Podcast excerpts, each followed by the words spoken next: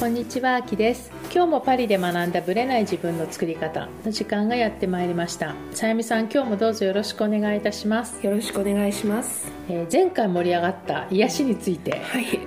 前回はユーロビートでしたけど、はい。はい、最近の別の癒しについてちょっとまたは話をしたいなと思うんですが、はい。さゆみさんの別の癒し。私私から？うん、じゃあ、どうぞさゆみさんから話して、じゃあそれは。私の癒しはね、まあ、ユーロビートも美しい人いっぱいいるんですけど、はい。はい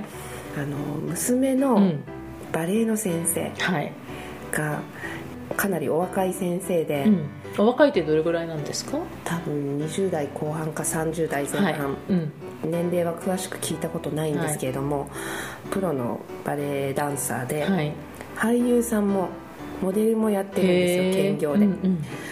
で最初あの他のママ友に紹介されて、あのこの方のねレッスン受けてみないって素晴らしいわよなんて言われて、えーでもなんて思いつつも、まあ、レッスンに一度行ってみたらあまりにも先生の教え方が上手なのとあと先生がイケメンすぎて。イケメンすぎる、まあ、さっきねちょっと写真見せていただきましたけどそっとしそうだったの。彫刻系の美しい顔ですよね。本当に美しくて、うんでこれはメロメロにならない人はいないだろうなと思って、うんでそのママ友はメロメロになっちゃったから。ママ友メロメロになっちゃったんだ。そうだから私にも紹介してきたんですけど、うんはいはいは。いでも本当にね素晴らしい実力も素晴らしいんですけど、うんうん。本当にねあの素敵な先生で今週2回うん。個人レッスンにはい行ってるんですけど、受けてもう週2回。楽しみなんだ。すごいママとしてもめっちゃ楽しみ、レッスン行くの大変なんですよ遠いし、はいはい。うん。だけど価値はある。すごい価値がある。あの美しいお顔というか、まあ、お体もとっても美しいんですけどそれを見てるだけでも癒される。はあやっぱりときめきって大事ですよね。本当ときめくんですよ、うん。うん普通に多分生活してたらそんな素敵な方にはお会いできない。いや私全然ないもん。そういうの。家にこもってるとないっていう意味では、うん。やっぱり日々電車の中で見るとか、うん。大した別にそこで何があるわけでもないけど、うんうん。そこではすごい素敵な顔とか素敵な人に出会えるっていうその観察できる対象が今こもってるとないじゃないですか。ないですよね。だから私もそうだったんですけれども、うん。たまたまそのね次女のバレエレッス、うん。に個人レッスンの方にね行ってみたらあまりにも先生が素晴らしすぎて、素敵すぎて、うん、どんなにレッスン通うのが大変でももう次女はどう思ってるか知らないですよ。次女は単なる先生と思ってはいバレエの先生って思ってるけどね。でもやっぱり親は違ってるあのでもそれでも次女は美しい先生だ。それは分かってるのね、うん。認識はしてるすごく美いしい。人間として中身もそうだけれどもすごく綺麗な先生だなっていうのを感じてるみたいですね、うん今言ってるの男性ですから男性、ねはい。そう男性なでも綺麗なのそう本当に。でその例えばね写真を見てない人に、ん。その伝えるそのその彼のすごいところってどんなところなんですかね？美しさどうんかね品格の高さというかしぐ仕草というか立ち振る舞いの美しさ。男性ですよ、うん。でも常に美しいのなるほどね。それは女性から見ても男性から見ても美しいっていう感じなんですよね、きっとね。佇まいが美しいんで、ああこういつもこういう風になれたらいいなっていうの。女性としても刺激になる、うん。本当になんかきっとこの男性が選ぶ女性はまたさらにね、美しいんだろうかみたいなね。だろうなと思って、はあ、うじゃあさゆみさんは週2回こう自分を佇まいを見直す刺激を受けに行ってるわけねお迎えで。もうちょっとねあの刺激を受けに行ってます。はい。それはね確かに今のこの外出禁止ではなかなかないないですよね。いい機会かもしれないですね、本当ありがたいですよ 先週のユーロビートとこのセットにすれば毎日が楽しく、あのユーロビートもそうなんですけど、うん。このバレエの先生においてもこう自分のこうやってることの軸がはっきりしてる。で美しさの基準がやっぱりきちっとあるわけですよ。はあ、自分の中であるってことその人の中で、自うん。それを貫いてる。はあ。ユーロビートのデッド・アライブのね、うん。ピート・バーンズもそう。やっぱりこう美しいまあピート・バーンズの場合は整それで整形しすぎて大変なことになっちゃいましたけど、うん、だけどやっぱり美にこだわる、うん。美しさにこだわるっていうのは特にこういうね時期だからこそね大事なの大事かなってすごく思いました。やっぱりねさっきのなんかトレーナーの話じゃないけどトレーナーで過ごすのも、うん。やっぱりどういう感じでね過ごすかによって美しさは変わりますよそうだってね。この先生も着てるお洋服はトレーニングウェアですよ、まあ、そうですよね。要はレッスンしてるわけだからね。そうん。だけど美しいの。やっぱりね、うん。なんか自分を奮い立たせる何かっていうのはあった方がいいなっていうのはすごい感じる、私がそのこの今回の外出禁止ですごい心がけたのはその顔を洗ってそのままじゃなくてちゃんとメイクをするってことだったんですよ。そうですね、うなんか本人鏡見ないと分かんないんだけど、うん。そのメイクをするってもうすごいあの別にほらファンデーションとか塗るわけじゃないからうん。ただだった感じなんだけど、うん。そこでリセットされていく自分がいるんですよ。そうですねちょっと眉を整えたりとか整えるとかねちょこっとまつげをちょっとやるとか、でやっぱりそういう YouTube とか見ると結構癒されますよね私は。結構刺激受ける、あの前おお知らせしたあのヒロさん。はいはい。えっ、と小田小田島？小田？ちょっとごめんなさい名前出てこないんですけど。いますねいますね。あのメイクアップアーティストで調べれば、ばヒロさんってカタカナで出てきますけど、はいまあ、本も書いてらっしゃるし、うん彼の YouTube は結構癒されるね、うん。癒されるっていうかね刺激ね美意識すっごい高いですあの人、うん。いろんなのを見ると。はい。だから美意識高める系は、うん。そういう YouTube とかねそういうイケメンに出会えない人はそうですよね。私出会ってないもんイケメンに出会えない人は YouTube とかで探す。探す。イケメンに会える人は私は例えば徹そのレッスンに行く前とかきっちりメイク。やっぱりすっぴんではいかないでしおょ洋服もすごい気にそうでしょ？お迎えだけなのにですよ。そうなんですよ。私が踊るわけじゃないの。ないのに。そうだからそれってすごい大事かなと。思う、うん。それがたとえ別にご主人がどうのこうのって関係なく、うん。そういう自分を保ってられるっていうことが大事かなと思うんですよ。日々のねちょこっとしたときときめきを大事にするっていうのはとてもそそれを見つける努力するのも必要だと思うし。そう。そう、うん。だからそれが、まあ、日本の俳優であったり、うん別にモデルさんとかそういうのでも全然構わないと思うんですよね、うん。それでその人の映画とかドラマを見るだけですっごい癒されたりなんか。別にこう見つけようと思わなくてもなんかいろんなものを見てるうちにドキンとかズキュンってビビビとかって来る人るといますよね。いますよね、うん。いますよ。それはまあ外国人だろうが日本の、日本人だろうがなんかその時のタイミングでピンとくるもので全然いいと思うんですあよね。りますよね、うん。うん。だからねやっぱりそういう意味では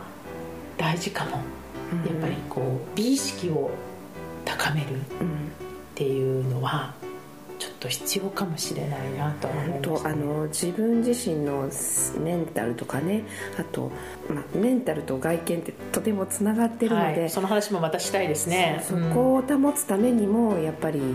うん、そういったときめき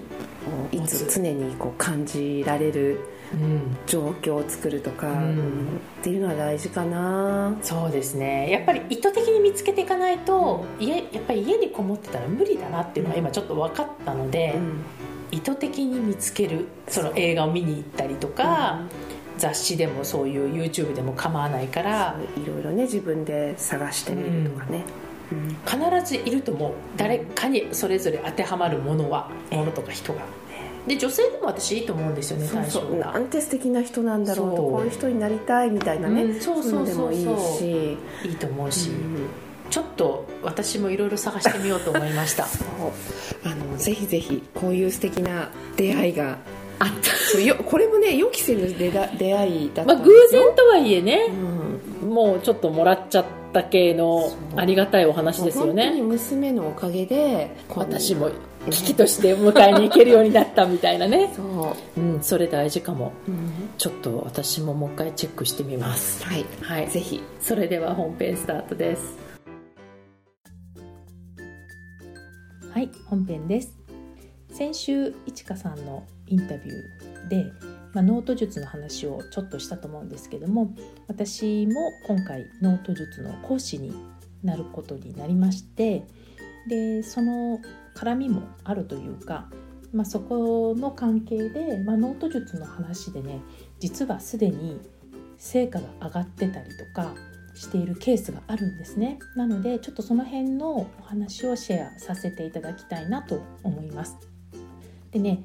やっぱね共通項があるんですよ。だから最後までぜひただいい話だねっ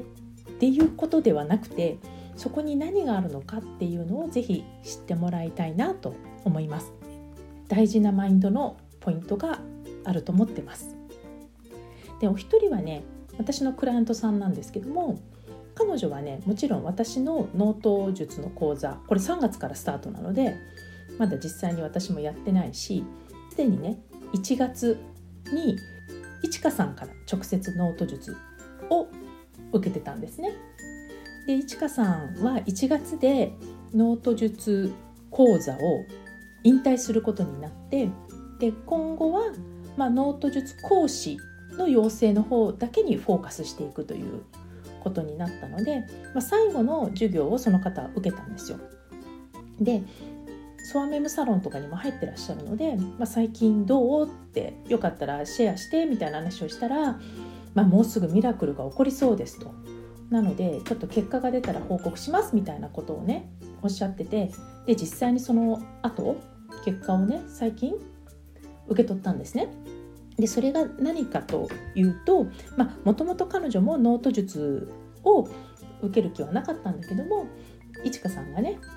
この売り上げを全部寄付しますと。1月のねなんか350万ぐらい。ちょっとごめんなさい。正確な数字忘れちゃったんですけども。その売り上げを全部お渡ししますみたいな話をしてでその、まあ、寄付というかに貢献できるっていうことが彼女にとってもすごくいいなと思ってその賛同してねノート術を受けたそうなんですよ。で彼女はやっぱりね一生懸命働かなければお金は入らないって思ってたんですよ。でパートなんですね彼女は。で17年間ずっと同じ職場でパートで働いてらっしゃると言ってましたね。で、まあ、もしこの状態で突然お金が入るとしたらこれはもう宝くじが当たる以外の方法しかないと思ってたということなんですね。だから彼女にとってノートを書くってこと自体がちょっと今一つピンときてなかったんだけれども、まあ、とにかく4日目かなんかでね初めてノートに書いてみたと。でとにかく書きましょうっていうのが、まあ、いちかさんもよくおっしゃってるんですけどなんだかんだ言わずにとにかくまず書いてみましょうみたいなとこからスタートするんですよ。で、まあ、彼女はま素直に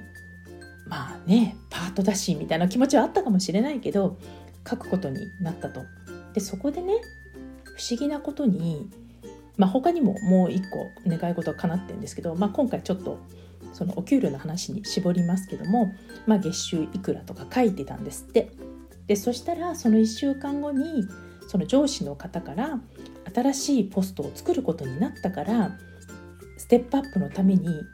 面接受けてみないかみたいな感じになったんですよ。で、まあ、これであ結構チャンスかもと思って初めてだからね17年間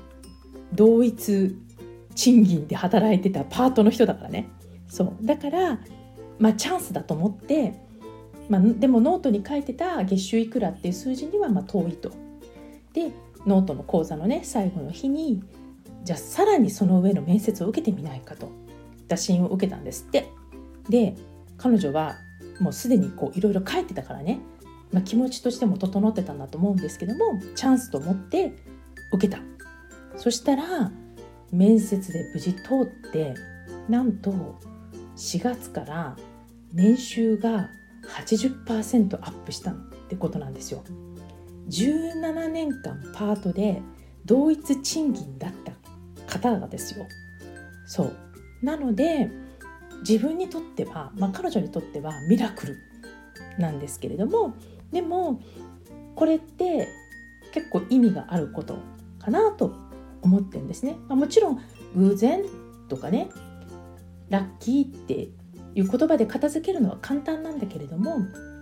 まあ、そのねメカニズムはね講座の中ではお伝えしているんですけども彼女が体感したってことがまず第一かなと思ってます。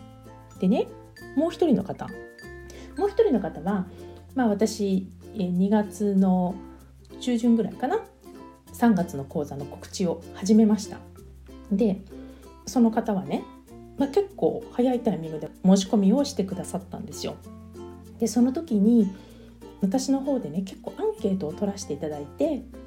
まあ、この講座に何を望んでいるかとかねあと講座の中で願いを叶えたいことってどんなことですか？みたいなことをアンケート取ってたんですよで彼女はねもうほんと速攻返信が返ってきたんですそのアンケートも。で、まあ、彼女がまあ別にねメッセージを私にくれて、まあ、なぜこんなに早くアンケートが書けたかというと結構すごい長文だったんですよアンケートもね。申し込んでから、まあ、そのちょっと経ってる間にこのアンケートを書くまでの間に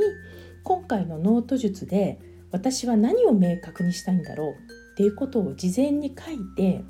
日記に書き出してたんですって。彼女もともとこう書き出し間みたいなノートを結構好きな人なんですけどもなんかそういうことを考えて書いてたんですって。そしたらびっくりしたことに、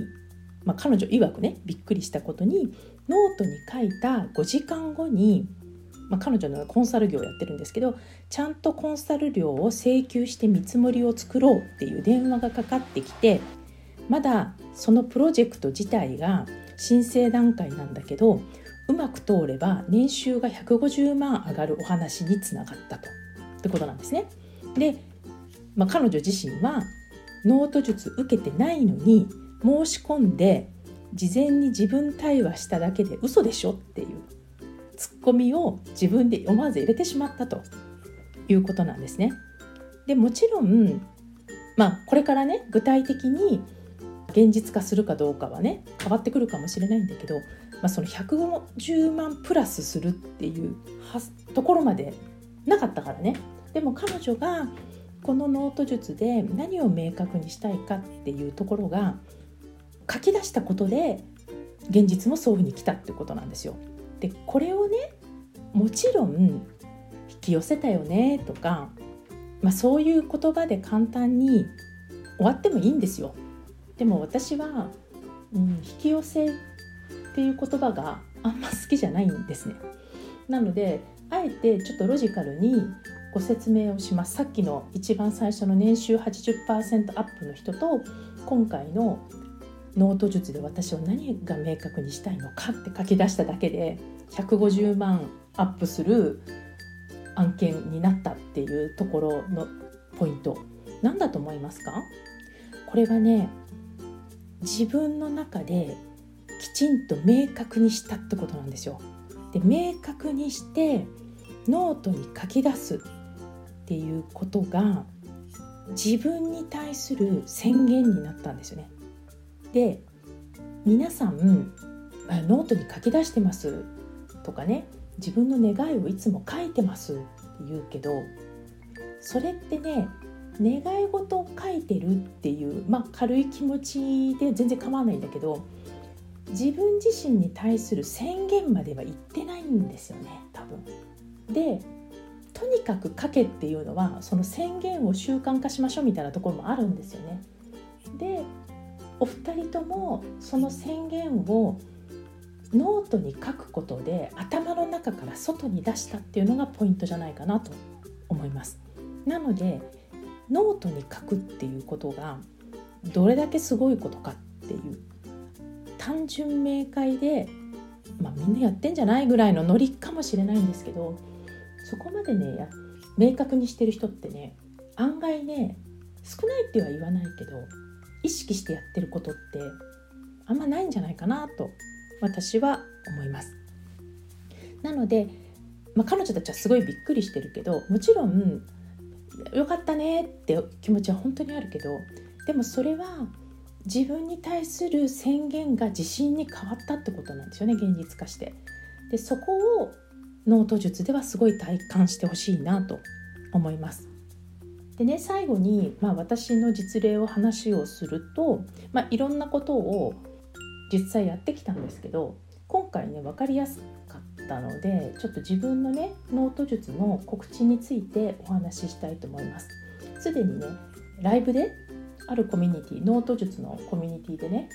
ライブで私の心理的変化について語ったんですけどもだからまそれをご存知の方はもうすでに知っているかもしれないんですがそれについてちょっと簡単にご説明したいと思います。これもね数字の話なので分かりやすいかなと思います。で私は自分にどういう宣言をしたかというと、まあ、私はねその金額っていう設定はしなかったんですねしてたけどなぜかというとね私はビジョンインタビューっていうのとセットでご提案させていただくからどういう人数になるかで売り上げ全然変わるじゃないですかだからあんまりねこう流動的なものにしたくないと思ってで分かりやすい宣言の仕方をしたんですね。でそれはとにかく、まあ、養成講座を受けて自分が伝える立場になった時にとにかくこのノート術を3ヶ月で100人に伝えたいって決めたんですね。でね3ヶ月で100人ってね簡単に言うけど私にとってはめっちゃハードル高いですよ。だってノート術まだ広げたことない私からですねすると当たり前じゃないですか。で3ヶ月100人あなるほどじゃあ1ヶ月30人ぐらいだなっていう感じで書いてたんですね。だからまあどれぐらい3ヶ月でっつってもどの3ヶ月か決めてなかったけど、まあ、まず3月30人ぐらいかなっていう感じで書いてました。でなんかねある時に30人って書いてるそばに50人って書いてたんですよ。これノート後から見直して気づいたんですよ。当時は毎日書いてるだけなので全然気にしてなかったんですけど30人っていう横に50人って書いてたんですね。でなぜか知らないうちにゴールが50人になってたんですよ。何を思ったか。でその辺のなんで50にしたかっていうメカニズムも、まあ、講座ではお伝えしてるんですけどその50人になったってことでいつの間にかなんとなく2ヶ月かみたいになってたんですよちょっと。3ヶ月が2ヶ月。で実際に5月までに100人。あ3ヶ月間で100人ですね。3月4月5月で100人。みたいなところだったんですね。でまあその何日か30人とか50人とかね変えて書いてた。ある日今度はねなぜかね3日で30人って書き出したんですよ。告知して3日で30人。でなぜかまあすでにねノート講師の方で3日で満席にしたっていう方がいらっしゃって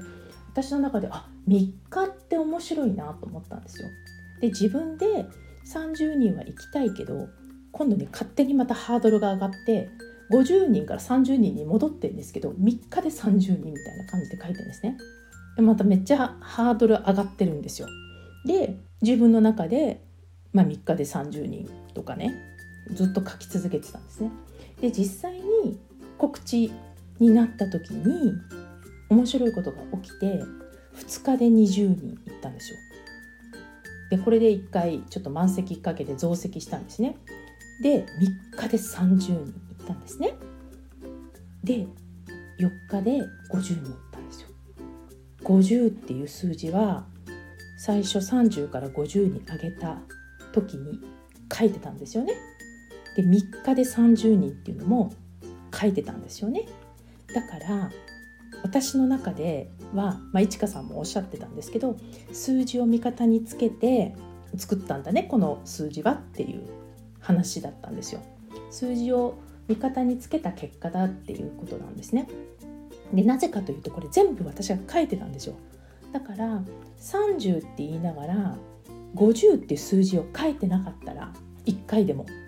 多分ね50いってないと思うんですねで自信がない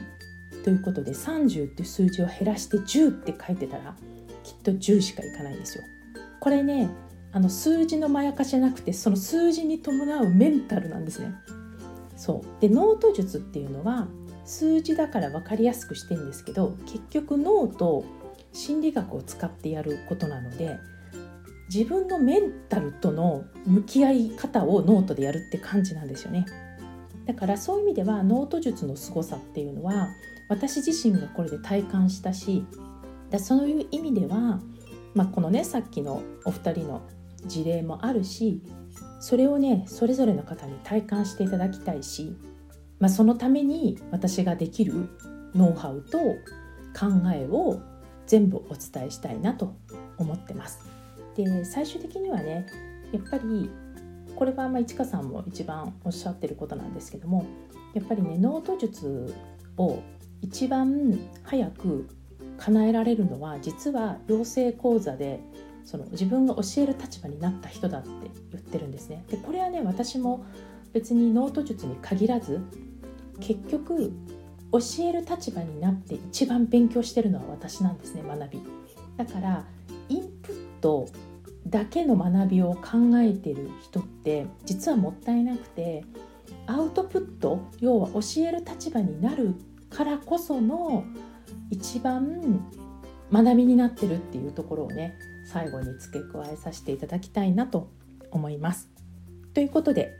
まあ、もしこの時点でどうなってるか分かりませんけども、まあ、パリプロジェクトで検索していただくと、まあ、詳細書いてありますのでもし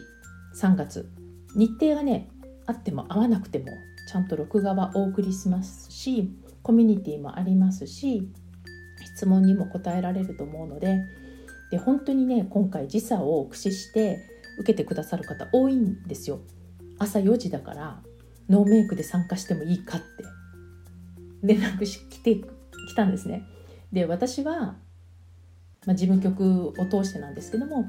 もうパジャマでもいいって言ったんですね。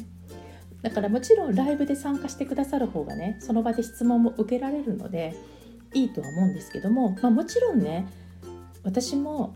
朝3時のクラスとかあるんですけどね時差の関係で。やっぱねきついんですよ本当に。だから皆さんね家庭のご事情で難しい人もたくさんいらっしゃると思うので録画でも参加してくださるっていうのはすごくありがたいし実際に中国にお住まいの方はね Zoom 使えないからもう最初から録画で受けますっておっしゃってる方もいるしそういう意味では、まあ、それぞれのご事情の中でとにかく、早くスタートされるのが一番かなと思ってます。ということで今後の成果についてはまたね私も含めてお伝えしていきたいなとは思ってます。ではまた3月もよろしくお願いします。ありがとうございました。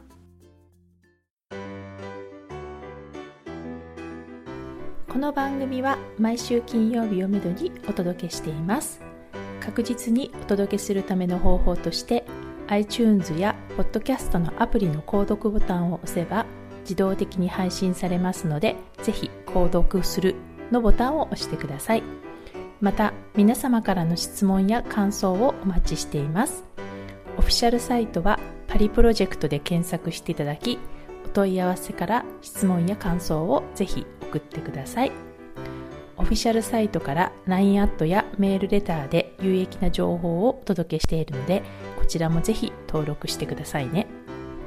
また、次回もパリで学んだブレない自分の作り方をお楽しみに。秋でした。